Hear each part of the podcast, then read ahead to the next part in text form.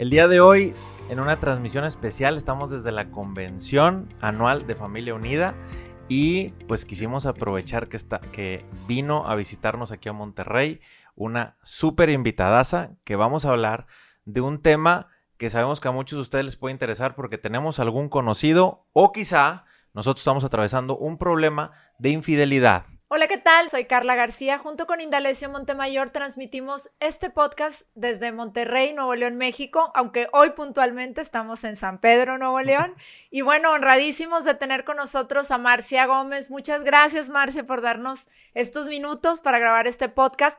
Ella está especializada en terapia de pareja y se entrenó directamente con el doctor John Gottman y tiene más de 20 años trabajando en terapia de pareja y se graduó de la Universidad de Berkeley y pues encantados de que estés aquí, Marcia, gracias. No, un placer.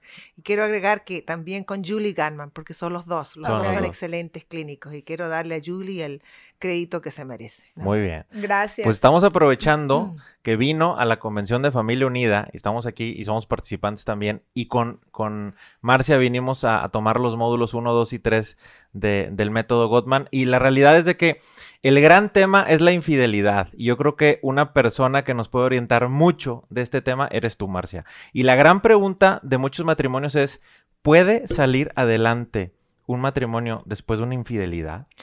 Sí, Sí puede. Y es muy importante que no escuchen las historias que otros te cuentan. Porque muchos te van a decir, no, jamás. El que comete el error una vez lo va a seguir cometiendo. Y la verdad que no hay ningún matrimonio igual que otro. Si usted quiere recuperar a su pareja, si usted quiere a su pareja, yo sé que está traumado, afectado, herido, ¿cómo puede ser que me engañaron? ¿No? Pero si todavía ama a su esposo o a su esposa, la idea es convérselo, dele la oportunidad si, su pareja realmente está arrepentido, ¿no? Y si quiere reconstruir ese matrimonio. Pero claro, se puede hacer un matrimonio número dos. Eh, cambie eh, el matrimonio, no cambia la pareja. Esa es muy buena frase. pero sí se puede, sí se puede. Es duro el trabajo, pero vale la pena hacerlo si los dos están comprometidos y comenzar construyendo la confianza. Es lo primero que hay que comenzar a hacer.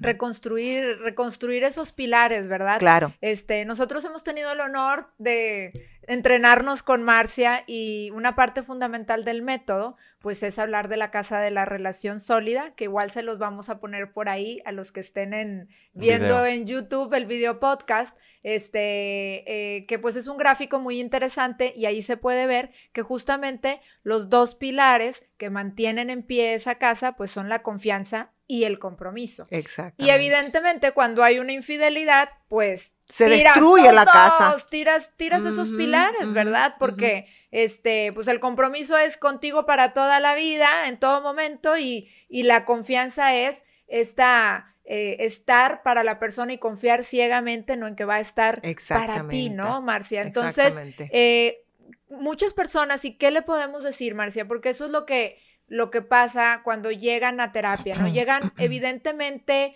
eh, muy heridas las, las, personas a quienes se les engañó, eh, obviamente con el trauma, como lo comentabas ahorita, sin saber realmente si pueden volver a confiar en su, en su pareja y muchas veces pues con una gran decepción, porque nadie, nadie se casa pensando en que va a tener un problema de esta, de esta magnitud.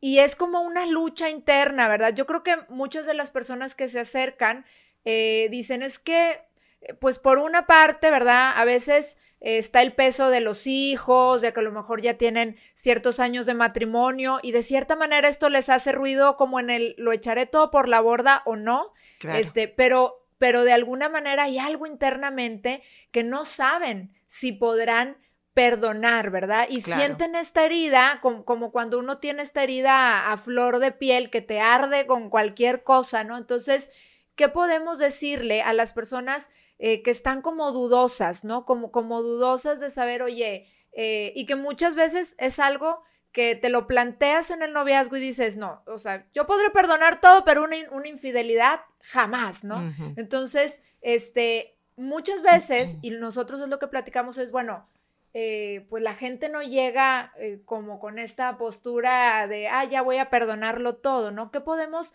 decirle a estas personas para que vean que es natural y normal cuando empezamos un proceso de reconstrucción de la relación matrimonial, Marcia? Primero que nada, es normal sentirse heridos.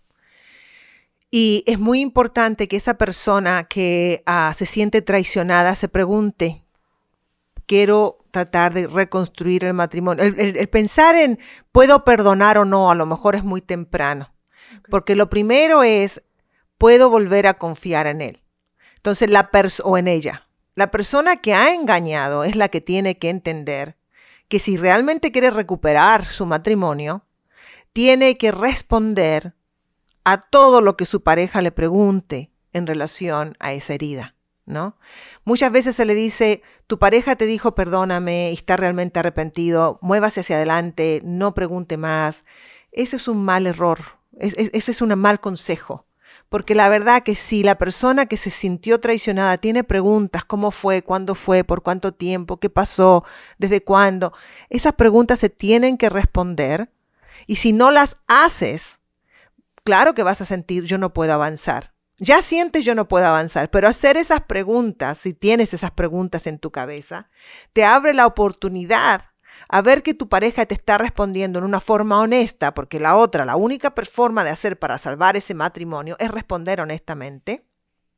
Si comienza a responder con más mentiras, está destruyendo aún más la posibilidad de salvarlo.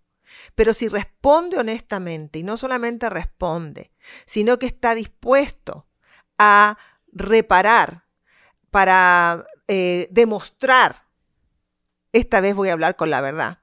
Tú dime lo que necesitas y yo lo voy a cumplir. Porque esto es lo que tú necesitas, porque yo destruí nuestro contrato matrimonial, yo lo quebré. Entonces es muy importante que la persona que se siente traicionada sepa que ese sentir de que no creo que pueda hacer esto, no crea que lo pueda salvar, que no tome una decisión impulsiva y dice, ya, nos separamos y ya. Primero usted está en duelo. Se murió su matrimonio. Así de simple, se murió. Y lo que usted tiene que vivir es ese duelo. El duelo se vive hablando y preguntando cómo se sintió y cuánto le hirió. Y la persona que hizo ese do que causó ese dolor, le tiene que escuchar. Y eso es procesar el duelo. Y luego después del duelo puede abrir la puerta al ver si su pareja le escucha y lo apoya y la apoya o lo apoya entonces comenzar a decir, a lo mejor sí puedo confiar en ti, mira cómo me escuchas, veo tu remordimiento, veo en tus ojos que realmente te arrepientes. Recién ahí se puede abrir la posibilidad de que, ¿sabes qué? Me quedo. Pero yo te diría, en más del 50% de las veces cuando las parejas vienen a mi oficina, ellos vienen porque quieren ver cómo se separan mejor para no dañar a los hijos. Y en el trabajo del conversar, se empiezan a dar cuenta, wow, mi pareja realmente está arrepentida, ha hecho todo lo que yo le he pedido que haga, me voy a quedar. Okay. Y ahí comenzamos recién a construir el matrimonio número dos. ¿Qué vamos a hacer para que esto nunca más vuelva a ocurrir? ¿No? Entonces, primero, el traicionado tiene que aceptar, esto es muy doloroso, claro que quieres no quedarte, claro que quieres alejarte lo más posible, es normal, es la primera reacción, no tome una decisión impulsiva en los primeros semana o dos semanas que aprendió el engaño. Tómese su tiempo.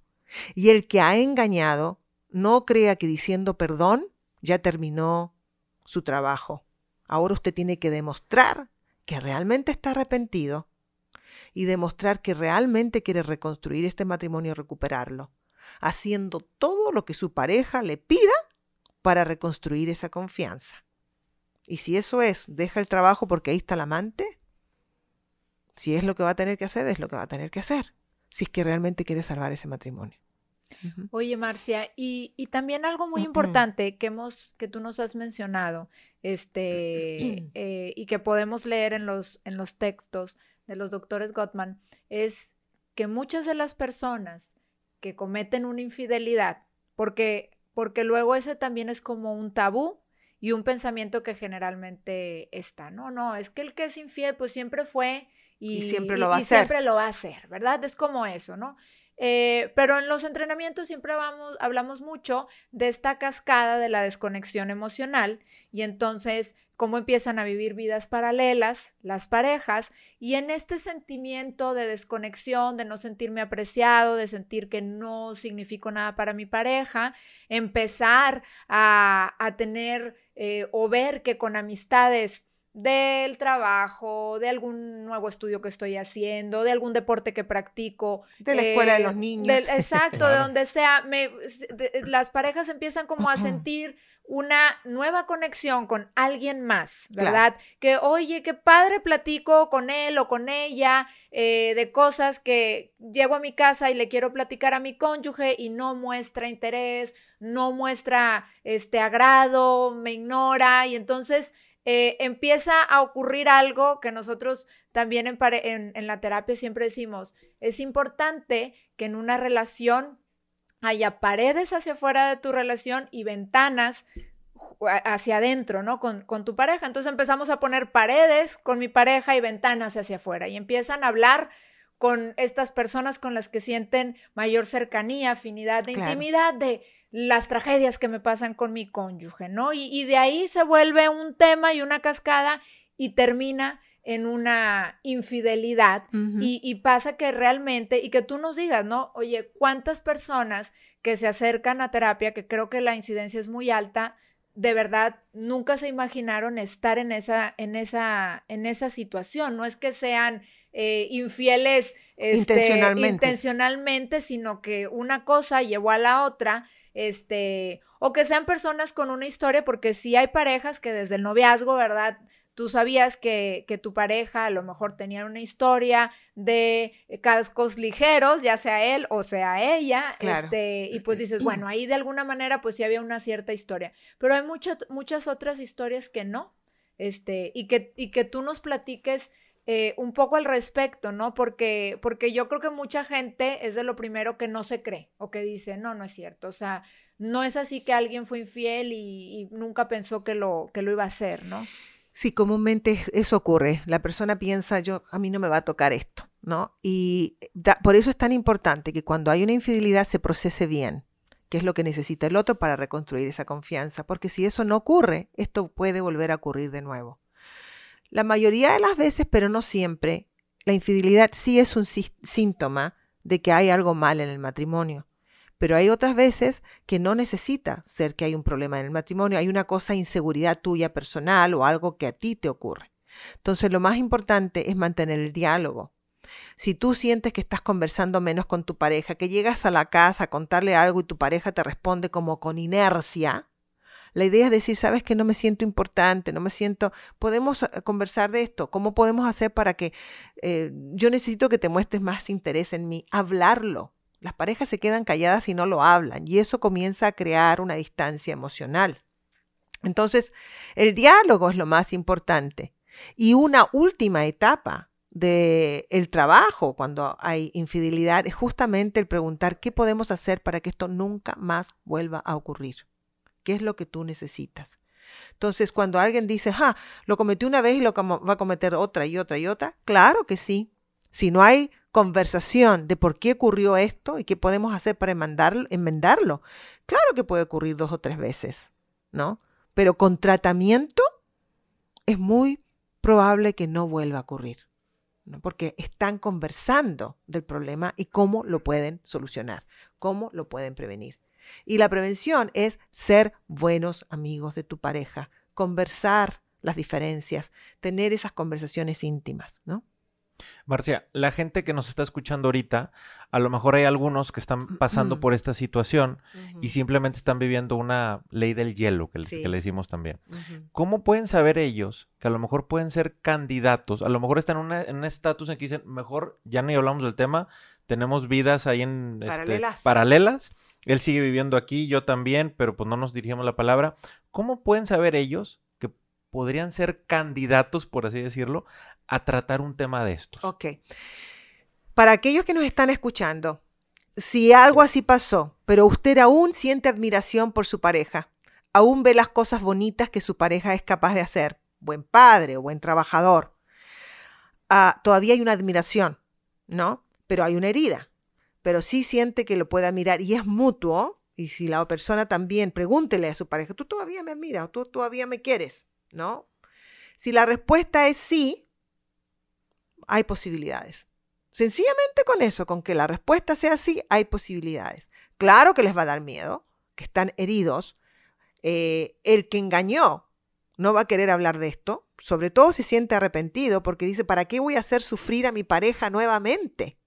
Va a tener que volver a hablar de lo que yo hice y que me siento tan avergonzado. Pero es la única forma de ayudarlos a salir de ese profundo dolor. Es un incidente. ¿Se acuerdan que todos los incidentes se tienen que procesar? Sí. ¿no? Para poder ayudar a la pareja a realmente mantener la conexión, si no es como una bola de nieve que cada vez se va haciendo más grande. Es exactamente igual con una infidelidad. El quedarse callado no quiere decir que el dolor no esté ahí, solamente que está escondido. Entonces, el, hecho que lo puedan hablar y conversar es ayudar a procesar ese dolor y a sentirse escuchado y, querido por su pareja, ¿no? Y cuidado por su pareja y honrado por su pareja si ésta dice, ok, yo voy a hacer lo que tú necesitas para construir eh, nuestra relación de nuevo. Si hay admiración y si hay cariño, sí se puede arreglar. Entonces, es solamente el que vean el vivir y piense también, ¿vale la pena vivir solo? Así yo escogí vivir con mi pareja. Yo por un lado y mi pareja por el otro. ¿Vale la pena vivir así? ¿Es eso lo que quería? ¿Eso es lo que significa el matrimonio para mí? Y la otra pregunta, si tienen hijos, esa es la imagen que sus hijos van a tener de un matrimonio. Ese es el mensaje que le quieren dar a ellos. ¿El matrimonio es este? Y si la respuesta es no, esfuércese, y va a ver que la, el beneficio va a ser muy grande porque va a volver a encontrar un amigo en su pareja. Pero sí, ¿es doloroso? Claro, pues va a tener que caminar un camino, como decimos, con espinas, pero lo que hay al otro lado vale la pena tenerlo. Y el requisito también para la persona que engañó en este caso, él o ella, es de que ya no lo quiera seguir haciendo. Por supuesto, tenía que no haber otro, estar el engaño activo, tiene que haber remordimiento, eh, puede ser que él diga, la verdad que no me arrepiento, porque el haber envuelto con esta otra persona me hace dar cuenta todo lo que yo echaba de menos en mi relación de pareja. Ok, está muy bien. No necesita tener remordimiento del engaño. Necesita sentir remordimiento del dolor que le ha causado a su esposa o su esposo, ¿no? Entonces, conversar de eso. Lamento tener que haber hecho eso, ¿no? Eh, para, para que esto llegara a ocurrir ahora lamento el dolor que te causé. No, no quiero volver a hacerlo. Y no solamente eso, sino que ¿qué necesitas de mí para yo demostrarte que no lo quiero hacer de nuevo? Y hacer las cosas, la verificación, ¿no? Y luego de eso hablar cómo poder ser más amigo y cómo conectarse. Pero la persona tiene que estar dispuesta a responder todas las preguntas que tu pareja te haga, excepto las de más intimidad sexual, porque puede ser muy, muy traumante. Otra cosa que es muy importante para los que han engañado es que ellos dicen, bueno, ya, me equivoqué, perdón, pero no se dan cuenta que la mayoría de las veces la persona que ha sido engañada está traumada. ¿Qué quiere decir esto? Si tú vas al trabajo y llegas cinco minutos más tarde o tienes que hacer un viaje de trabajo, la persona empieza a imaginar cosas está con la otra persona, a lo mejor conoció a alguien más y se imagina cosas. Entonces, esas imaginaciones, en vez de quedar, porque una vez que se imagina, se quedan acá, las tiene que sacar. Tengo miedo que te va, que, viste a alguien, llegaste 10 minutos tarde y, empiezo a asustarme de que, que estás con alguien. La respuesta del que ha engañado tiene que ser una respuesta totalmente no defensiva. Perdón, me atrasé en el tráfico, pero tiene totalmente sentido que te imagines algo más porque yo llegaba tarde antes cuando andaba con la otra persona. Tienes razón. ¿Qué necesitas de mí ahora? Esa es la respuesta que el que engañó tiene que darle. La otra cosa, que el que engañó siempre dice, no siempre, pero muchas veces dice, pero yo engañé porque tú nunca te acostabas conmigo. O yo te engañé porque tú nunca me escuchabas. Yo te engañé, esas son excusas. Tú la engañaste o le engañaste, punto. claro, no te escuchaba, peleaban todo el tiempo, no hacían el amor, totalmente correcto. Pero tú elegiste salir afuera. Tú elegiste destruir la muralla que protegía la relación y meterte con alguien más, en vez de ir a tu pareja y decirle, amor, me estoy desconectando, tengo miedo que me enganche con otra persona, ¿lo podemos hablar? Eso es lo que uno debe hacer. Entonces, claro que estaban sufriendo, pero no es momento de hablar de ese sufrimiento, porque ¿qué pasa? Si hablas de ese sufrimiento, estás culpando a la que se sintió traicionada, estás culpando a tu pareja por haber sido el engaño. No, no, no, no, usted tiene que tomar responsabilidad. El engaño fue usted, aunque hubiese sido miserable en su matrimonio, usted decidió hacer eso. Y es muy honrable decir, me equivoqué. Ahora, ¿cómo lo arreglo? ¿Qué necesitas de mí? ¿Sí? Oye, Marcia, y te queremos preguntar mucho. Nos gana. Eh, algo, algo que también empieza a surgir más como en estas generaciones muy digitales. Oh, sí. Este, entonces, eh, digo, de entrada luego hay personas que dicen, la infidelidad solamente es cuando eh, pues tienes relaciones sexuales con alguien más. Mm. ¿Es eso correcto o es eso no correcto?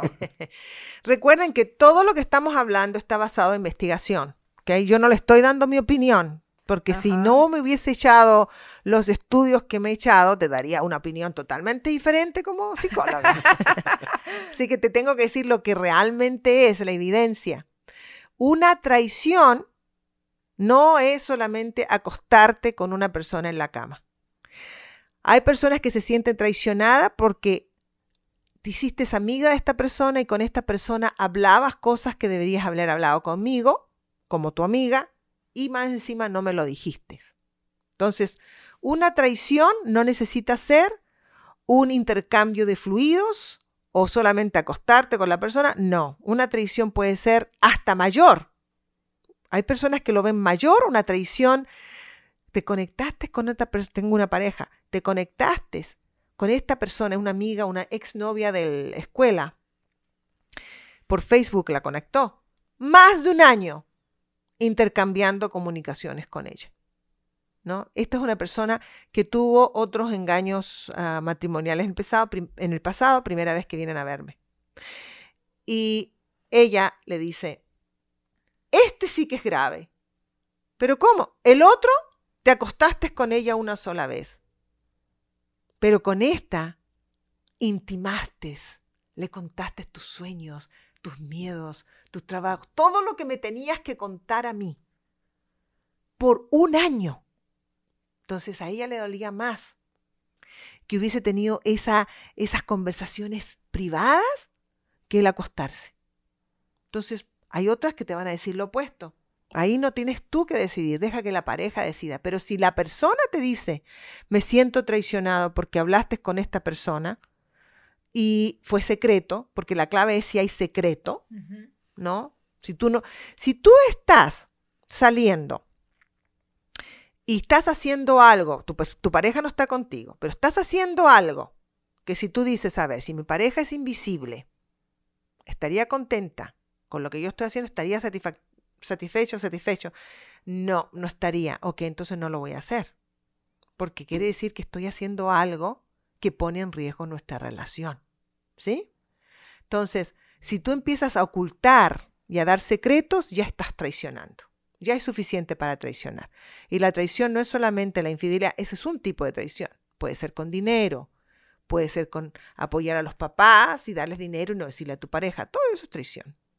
Este, y bueno, quería llegar un poco a ese tema de, que pues la infidelidad puede no ser solamente física o sexual, Exacto, es puede emocional. ser emocional, ¿verdad? Porque luego hay quienes dicen, no, no, esto no es y esto sí es, y es como aclararlo un poco. Déjame decirte algo antes de eso, porque es importante que los libros, los estudios nos dicen que los que creen que la, la traición emocional no es nada, es el hombre. El hombre cree que si soy yo, yo hablo con ella nomás, no es nada. ¿no? Entonces, El hombre cree que si la única traición, no quiero generalizar, ¿eh? pero la mayoría del hombre piensa que si yo traiciono a mi pareja es solamente porque me acosté con ella. Entonces, muchos llegan a la oficina y dicen, pues si yo no le he traicionado, no me he acostado con ella. Pero no se trata de acostarte, también una traición emocional. Y si tu pareja lo siente como tal, significa que es. Bueno, y, quería llegar un poco a esto, Marcia, porque luego también hay quienes se acercan y, a lo mejor pueden ser casos de personas que nos estén escuchando, ¿no? Eh, y que dicen, oye, este, es que yo eh, chateo con personas, ¿no? que conozco o que son eh, gente que me he reconectado, amigos o amigas de la preparatoria, de la secundaria, y fuimos novios y me están contactando y ahora estamos como eh, pues teniendo estas conversaciones de lo que te, comentamos hace, hace momento, que empiezan a abrir esas ventanas hacia afuera de la relación y, comentar como sus tragedias amorosas o, temas laborales, a veces tienen coincidencia porque pues fueron compañeros en la universidad y entonces, este, y siempre están como al filo de, me está pidiendo verme, pero no me he visto, ¿no? Y, y pasan como esta, este tema, eso por un lado. Otras, pues puede ser también el tema eh, de la pornografía, este, que a lo mejor ahí... Pero yo no lo juntaría, ¿eh? Son cosas... Este, Porque si yo estoy chateando con una amiga de la escuela y toda esa conversación está abierta a mi esposo o a mi esposa, no hay ningún problema. No, hablando cuando lo estamos cerrando, cuando lo estoy ocultando y cuando yo digo, oye, me, han hasta pedido quererme eh, así, me han ofrecido, eh, pues que nos acostemos, ¿no? Tener intimidad, ¿no? Y yo estoy como que sí, como que no, pero al final de cuentas están eh, teniendo como esta conexión emocional y, manteniendo conexiones emocionales con personas del pasado, ¿no? Sí, sí, sí. Este, entonces, ¿Qué podemos decir en ese caso para personas que están en esa situación? A veces todavía no se han dado cuenta sus cónyuges que está pasando esta, esta situación, porque como tú comentas, puede ocurrir que al parecer todo está bien, la pareja tiene intimidad, etcétera, pero eh, algunos de los miembros de la pareja pues podrían como estar manteniendo estas conexiones emocionales hacia afuera. Claro, eso, si quiere proteger realmente su relación, si quiere eh, mantener un compromiso con su relación, eso no es para el bienestar de la relación de, pareja. No, no, no protegen la relación de pareja. Entonces se está poniendo en riesgo el compromiso de la relación. Y debería terminar lo antes posible. Y no solamente terminar, sino que confesárselo a su pareja. Porque si no se lo confiesa, por algún otro lado va a aparecer. Entonces póngase en el lugar. Si mi pareja hace esto, ¿cómo yo me voy a sentir? ¿No? O está usando la ley del embudo. Si yo quiero que a mí me respeten y yo quiero que mi pareja sea fiel conmigo, ¿por qué yo voy a quebrar la regla? Entonces, tiene que haber diálogo. La tecnología nos está poniendo más y más en peligro. Entonces, si usted se está comunicando con otra persona o que quiere fantasear sexualmente, cuéntele a su pareja que quiere fantasear sexualmente. Haga con su pareja lo que está fantaseando que quisiera hacer con otra persona pero la idea es proteger el compromiso. Eso es lo que los maestros de relaciones nos, muestran. El compromiso es yo no voy a hacer nada que ponga en riesgo nuestra relación, ¿no? Nada. Eh, tenía justo una pareja muy linda que acabo de ver por mantención. y él me llama y la esposa le dice, llama a Marcia, estoy trabajando yo con ellos, ¿no? Y lindos ellos, venían por otro tema y él me habla y me dice, ¿sabes qué, Marcia? Es que a veces me imagino hablando con esta amiga que tengo. ¿No? Es una amiga nomás. Pero imagino esto, imagino lo otro y me siento mal y me siento culpable. ¿Ok? Entonces lo preparo y le digo, cuénteselo a su señora. ¿Y por qué? ¿Qué es lo que quisiera sentirme más conectado, como más atractivo, qué sé yo? Se lo cuento a la señora, la señora lloraba en la sesión, pero ¿cómo? ¿Pero está interesada? No, pero es como, como, que estoy, como que estoy buscando en esta otra persona lo que me falta aquí y le ayudo a él a que le hable y le diga a su señora qué es lo que le falta en la relación, ¿no?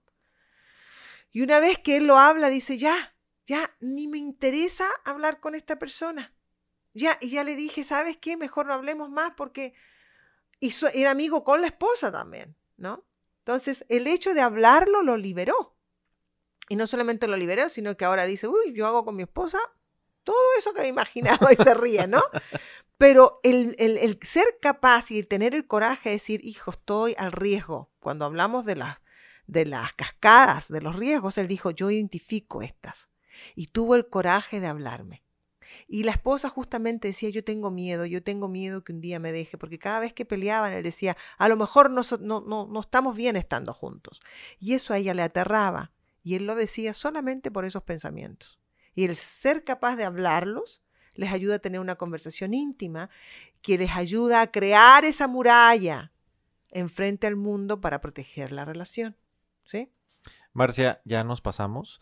Sin embargo, sin embargo, no quiero dejar de preguntarte, la gente va a tener la duda, si estoy pasando por esto, está muy difícil que ellos solos puedan solucionar este conflicto. Entonces es, ¿qué recomendarles? Uno, y dos, la duda que también van a tener, ¿cuánto tiempo me voy a tardar en sanar esto?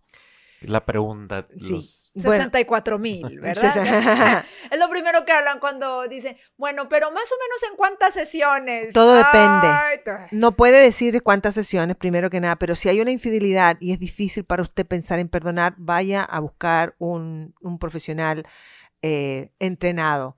Eh, Familias Unidas tiene varias personas que han podido tener el entrenamiento 1, 2, 3, ustedes lo tienen. Ah, pueden seguir especializándose algún más, aún más, ¿verdad? Claro. Entonces, buscar apoyo, primero que nada, profesional. Segundo, cuántas sesiones, todo depende, porque hay personas que tienen más dificultad en perdonar. El- la persona que ha cometido el engaño tiene la posibilidad de construir la confianza, una respuesta no defensiva. Todo eso le va a ayudar a la otra a perdonar más fácil, ¿no? Entonces, ¿cuántas sesiones?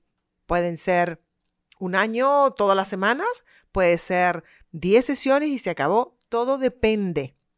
Todo depende, porque el trabajo del matrimonio número dos no va a avanzar hasta que usted, la persona herida, sienta, aquí me escucharon, aquí mi esposo o mi esposa que cometió la traición, la traición me escucha, me escuchó y está dispuesto a demostrarme un cambio, a ver si este cambio es verdad. Pero usted tiene que sentirse así para llegar a avanzar a la siguiente paso. Entonces todo depende de las parejas. ¿Qué más me preguntabas? Ah, hay talleres de parejas el arte y la ciencia de amar, búsquelos. Ah, puede ser que aquí, por ejemplo, estamos haciendo uno este fin de semana, el sábado y el domingo, que yo lo hago con mi esposo, pero son talleres todos basados en investigaciones científicas. Todas esas herramientas le va a ayudar para lidiar mejor con un engaño matrimonial, ¿no? Y también am, eh, visite siempre mi página, ahí va a ver donde yo estoy enseñando o a lo mejor en, qué sé yo, en su página, estoy seguro que ustedes pueden promover cosas, pero sonomacaposworkshop.com es mi página en inglés, lascienciadeamar.com es en español y ahí van a buscar varios psicólogos o terapeutas en México donde ustedes podrían ir a buscar apoyo. Muy bien. Excelente. La gente que nos escucha va a decir, ¿y dónde encuentro A Marcia. a Marcia? Marcia Pero hace- Marcia Estados Unidos. Mar- en Estados Unidos en únicamente. California. Pero haces eh, eh, algunas sesiones este, eh, vía video, No. por ejemplo. Y yo no Todo es- recomiendo que hagan terapia de pareja en video, yo no lo no, recomiendo. nada, No, en sí. engaño y tampoco en terapia al principio. Sí. Se puede hacer después. Entonces, lo que yo hago es mucha maratón. Parejas vuelan a Estados Unidos. Yo los trabajo por tres días y luego los mando a la casa. Y luego, después de eso, sí puedo ver por, por línea o cuando viajo a uno de los lugares donde enseño, me reúno, con- ellos van y me reúno con ellos tres horas o algo así. Pero solamente en esos casos, pero no hacer terapia en línea con parejas, muchachos. Es peligroso. Claro. Entonces, eh, no, y aunque se suena más fácil, yo les invito a ustedes, no vayan a buscar terapia en línea. Primero con un terapeuta cara a cara. Muy bien, de acuerdo. ¿sí? Y nos dijiste las dos páginas que tienes, que la- a los que nos están viendo en video, les vamos a poner como quiera la liga para que puedan entrar. Eh, también Marcia lo dice, Familia Unida tiene este, gente que ya está capacitada para este tema, que puede contactar. Los que están, la mayoría que nos escuchan son en México. Ajá. Entonces nos pueden encontrar. Y Familia Unida trae frecuentemente Este, ya Marcia está tramitando su nacionalidad años. mexicana prácticamente. este, y bueno, pues Marcia, te queremos agradecer mucho que nos hayas dedicado estos 20 minutos mentirosos que fueron 35. Mira, ujú, me lo va a tener que dividir en dos pedazos. Exacto. No, no, no, se va corrido. No, muchísimas gracias. La realidad es que es un tema que, que mucha gente nos lo ha pedido tratar y la realidad es que tenemos que tratarla con quien nos capacitó en este tema, que eres tú, y la realidad es que yo creo que mucha gente se queda mucho con una mejor idea. Sí. Por último, ¿qué le puedes decir a la pareja que trabaje? ¿Qué le, qué le quisieras decir nomás para cerrar? que si hubo un engaño, si hay amor, sí se puede. Está herido, está enojado, pero sí se puede. Si hay amor, se puede. Solo que tenga paciencia con usted misma, porque a veces a usted mismo le va a costar perdonar. Pero si usted ve que su pareja tiene remordimiento, se fluye más rápido. Sí, quédese ahí. Muy bien. Pues muchísimas gracias, de Gracias, nuevo. Marta. Muchísimas gracias y a ustedes que nos acompañaron en este episodio.